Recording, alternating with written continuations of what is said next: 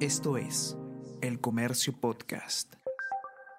Hola a todos, ¿qué tal? ¿Cómo están? Espero que estén comenzando su día de manera excelente. Yo soy Ariana Lira y hoy tenemos que hablar sobre inseguridad ciudadana y delito, porque el Perú es el segundo país de Latinoamérica donde más se percibe un aumento de la delincuencia. A pesar de esto, es solamente el 6% del presupuesto del Estado en el 2023 va a ser asignado a seguridad y orden público. Y por si fuera poco, en casi un cuarto de los distritos de Lima Metropolitana hay menos de un agente de serenazgo para cada mil habitantes. Vamos a conversar sobre todo esto y más a continuación.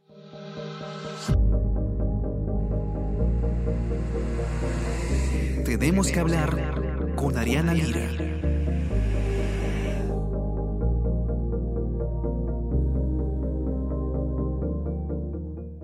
Semana en El Comercio hemos publicado una serie de cinco informes sobre seguridad ciudadana eh, realizado por el equipo de S-Data, la unidad de periodismo de datos del comercio que tengo el honor de dirigir. Eh, y el especial del mes de marzo ha eh, intentado dar una imagen sobre cuál es la situación actual eh, respecto de la delincuencia, de la inseguridad ciudadana, de la inversión en estas materias en nuestro país. Y los resultados son bastante interesantes y los vamos a comentar en este episodio, porque la inseguridad ciudadana es algo que a todos nos eh, afecta, a todos nos preocupa. De hecho, según el último estudio de opinión pública, la última encuesta de Ipsos Perú, respecto de este tema, los peruanos han identificado como el eh, primer problema, el más importante, el que debe tener la primera prioridad en el país, la inseguridad ciudadana, incluso por encima de otros tan graves como la corrupción. Empecemos por un poco de cifras sobre denuncias de delitos ante la policía Ana Basso, en su informe, parte de esta serie de, em, de notas acerca de seguridad ciudadana, muestra que eh, en cinco años las denuncias por diversos delitos en las distintas comisarías del país aumentaron casi un 30%, un 27% desde el año 2018 hasta el año 2022. En promedio, según cifras analizadas por ese data, eh, hubo aproximadamente 1.300 denuncias diarias en el año 2022. Ahora, ¿cuáles son las regiones del país que tienen más cantidad de denuncias ante la policía? Madre de Dios es la eh, que tiene una mayor tasa de denuncias. Tiene 3.373 denuncias por cada 100.000 habitantes. Le sigue Lambayeque con 2.455 eh, y Arequipa con 2.064 denuncias por 100.000 habitantes. Ustedes adivinarán cuál es el delito más común o el tipo de delito más común que se denuncia en, en las comisarías del país son los delitos contra el patrimonio. ¿Cuáles son los más comunes de estos? Ya se imaginarán, el hurto y el robo en la vía pública. Ahora, ¿qué nos dicen estas cifras? Que es algo importante a, tomar en cuenta. En primer lugar, eh, Ana entrevista en su nota a Ricardo Valdés, que es ex viceministro del Interior, y lo que le explica a Valdés, que es muy importante que tomemos en cuenta, es que la denuncia es solamente un indicador que nos permite saber qué tan accesible es la respuesta policial para un ciudadano que busca eh, reportar un hecho delictivo. Sin embargo, no es una cifra, digamos, real de la cantidad de delitos que ocurren en el país, porque existe un subregistro, esto es personas que no reportan los hechos delictivos, personas que simplemente no interponen denuncia. Ahora, ¿cómo sabemos que existe un subregistro? Y Valdés lo indica eh, de manera clara en el informe de Ana.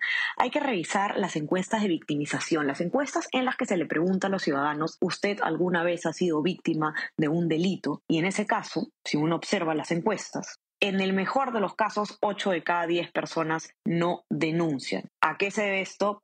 Distintas razones. Las principales, la desconfianza en la policía, la eficiencia en que va a hacer, de que va a resolver algo la denuncia, el poco acceso también a canales de denuncia o el miedo a represalias del delincuente. Esto además se respalda en encuestas del propio INEI, del Instituto Nacional de Estadística e Informática, que ha señalado que el 76% de personas ha manifestado no confiar en la Policía Nacional del Perú. Otra nota de la serie de informes que está escrita por Maite Siriaco eh, trata directamente el tema del delito de violación sexual y las cifras son realmente impactantes porque en los últimos tres años más del 90%, vamos a ser exactos, el 94% de personas que denuncian este delito han sido mujeres y solamente el 6% hombres. Otra cifra sumamente preocupante es que más del 60%, estamos hablando aproximadamente un 65 ciento de los denunciantes del delito de violación sexual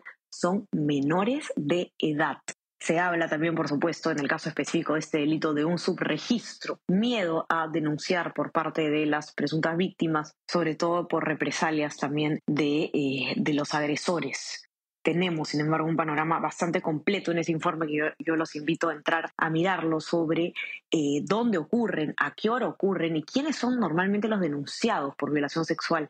Y pues eh, también es lamentable saber según indica esta nota, que en la mayoría de casos, en más de la mitad de los casos, el denunciado, el agresor, es un conocido de la víctima, un familiar o alguien cercano, no un desconocido, como muchas veces se cree, y también en la mayor cantidad de casos este delito ocurre en la casa de la víctima contrariamente a lo que uno piensa, que el miedo está, que el peligro, digamos, el mayor peligro está en la calle, en una fiesta, pues las cifras demuestran lo contrario. Especial preocupación, evidentemente, genera esto, ya que cuando la víctima está en casa, la víctima vive en casa, es más difícil detectarlo y todos tenemos que estar atentos a eh, cualquier tipo de indicio de que una persona que conozcamos pueda estar siendo víctima de violencia dentro de su hogar. Vamos a hablar ahora sobre seguridad municipal, porque eh, la policía, si bien la primera entidad encargada de brindar seguridad a la población es la Policía Nacional del Perú, es el Ministerio del Interior, también cumple un rol sobre todo en prevención de la delincuencia eh, los gobiernos locales, las municipalidades, a través de sus sistemas de vigilancia y de los serenazos. Lamentablemente, las eh, cifras acerca de recursos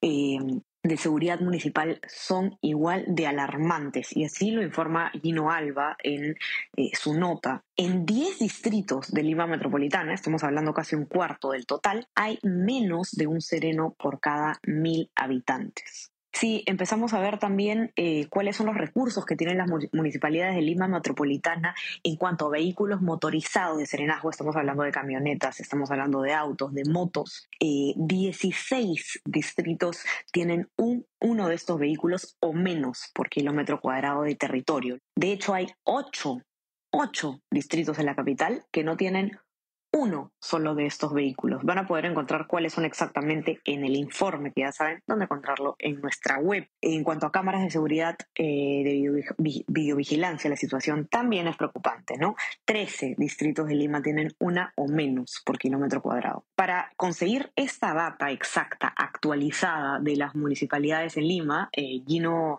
Alba solicitó, a través de la Ley de Transparencia y Acceso a la Información Pública, eh, estos datos sobre seguridad ciudadana a cada uno de los 43 eh, municipios de la capital. Sin embargo, a pesar de que esto se pidió con mucho tiempo de anticipación, incluso en algunos casos dos meses, 10 distritos no respondieron al pedido a pesar de que la ley lo exige. Tenemos una muestra de 33 distritos, entonces que ustedes podrán observar a detalle con qué recursos de seguridad cuenta cada uno.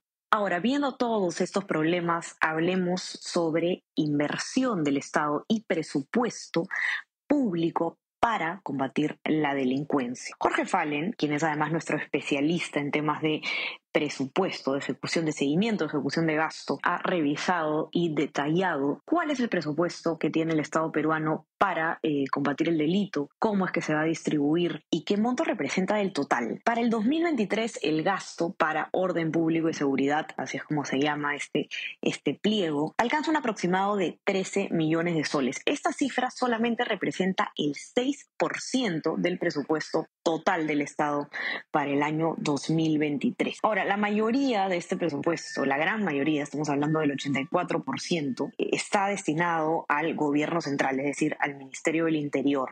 Eh, luego, el 16% restante se distribuye entre los gobiernos regionales y las municipalidades de todo el país. Vamos a hablar un poquito sobre Lima Metropolitana. En promedio, todos los distritos de la capital tienen asignado eh, aproximadamente 60 soles por persona para combatir la inseguridad. Si es que uno ve además las cifras por distrito, por supuesto que encuentra también diferencias importantes. Hay 10 distritos actualmente que van a invertir menos de 20 soles por persona en seguridad. Estos, la mayoría, eh, pertenecen a la periferia y entre estos además destacan Los Olivos, San Martín de Porres, Villa María del Triunfo y otros que van a poder encontrar en el informe a detalle. ¿Cuáles son los distritos que tienen una mayor inversión per cápita para combatir el, el, delito? Son San Isidro y Santa María del Mar. La cifra es bastante impresionante. En promedio son más de mil soles por persona lo que tienen eh, disponible estos municipios. Por último, en el especial de ese data sobre seguridad ciudadana, cubrimos también una encuesta que eh, ha sido proporcionada de manera exclusiva por eh, la encuestadora internacional Sid Gallup a El Comercio, que mide la percepción que tiene la población de eh, cada país de la región sobre el aumento de la delincuencia. Es decir, se le pregunta a los ciudadanos de distintos países de Latinoamérica si es que perciben que ha habido un aumento de la delincuencia en los últimos meses. Y como resultado podemos ver que Perú, luego de Ecuador, es el segundo país de Latinoamérica donde más se percibe que ha crecido la delincuencia. En 12 de los 13 países de la región, los ciudadanos sí creen que la inseguridad ha aumentado en los últimos meses, salvo en uno, que vamos a conversar sobre eso en unos minutos. Detengámonos primero en Perú. ¿Quiénes son las personas que más perciben el incremento de la delincuencia, según Sid Gallup? Son las mujeres y las personas en general mayores de 40. Ahora, algo a tomar en cuenta muy importante que hay que destacar es que esta encuesta lo que mide es la percepción que tienen los ciudadanos del aumento del crimen. Es decir, no nos está diciendo si es que realmente la delincuencia ha aumentado. Lo que nos está diciendo es lo que las personas creen, lo que perciben. Y según este estudio, entonces, el Perú es eh, el país de la región, luego de Ecuador, como decíamos, donde más se cree que ha aumentado la delincuencia. El único país de todos los incluidos en esta encuesta de Steve en el que la población considera abrumadoramente, además, que la delincuencia ha disminuido y no ha, no ha aumentado, es en El Salvador. Más del 90% de la población considera que la delincuencia y que el crimen han eh, disminuido en los últimos cuatro meses. Evidentemente, este hecho se atribuye a las medidas de mano dura que eh, lleva a cabo el gobierno salvadoreño de Nayib Bukele. Medidas que incluyen eh, la construcción de una megacárcel, que ustedes deben haber visto seguro, las imágenes de los reos siendo trasladados, son imágenes que han dado la vuelta al mundo. Y estamos hablando de una prisión que está diseñada para albergar supuestamente hasta a 40.000 reos. ¿En qué consiste? Vamos a decirlo eh, muy brevemente para invitarlos a ustedes a que puedan leer el informe. ¿En qué consiste estas medidas, este régimen de, mano dura que aplica el gobierno de Bukele actualmente? Básicamente, hoy en día, porque en una primera etapa existió una negociación, un pacto eh, clandestino con las maras salvatruchas, con el pandillaje. En la actualidad, la estrategia de Bukele ha consistido en poner un régimen de estado de excepción en el que eh, básicamente se puede arrestar, digamos, pasando por encima de los derechos de las personas a prácticamente cualquier sospechoso, sea eh, un delincuente o no, para agilizar el combate contra el pandillaje. Estas medidas han generado muchos cuestionamientos por la cantidad de eh, leyes, de tratados internacionales y derechos humanos que implica su aplicación sin embargo, eso no ha impedido que Nayib Bukele sea un presidente con alta aprobación, altísima aprobación eh, en su país. La gente está contenta con las medidas de Bukele. Eso es lo que está ocurriendo en la vida real. Más del 80% de la población aprueba al presidente. Cifras que con las que soñaría cualquier presidente de la región, no solo de la región, sino del mundo. Dentro de este informe van a poder encontrar también declaraciones de Oscar Martínez, él es periodista del medio El Faro, y fueron ellos quienes desataron, eh, destaparon en, eh, por primera vez las negociaciones secretas, el pacto secreto entre el gobierno de Nayib Bukele y las maras Salvatrucha. Bastante interesante lo que tiene Oscar Martínez para decir. Así que dicho esto, los quiero invitar a que puedan revisar las cinco notas que hemos comentado hoy día en nuestro especial sobre seguridad ciudadana y el delito. ¿Cómo encontrar estas notas? Bien fácil, ingresando a www.elcomercio.com.p slash Data. No se olviden también de suscribirse a nuestras plataformas. Estamos en Spotify y Apple Podcast para que puedan escuchar todos nuestros podcasts y suscríbanse también a nuestro WhatsApp, El Comercio Te Informa, para recibir lo mejor de nuestro contenido a lo largo del día. Que tengan un excelente día y estamos conversando nuevamente el viernes. Chao, chao. Tenemos que hablar con Ariana Lira.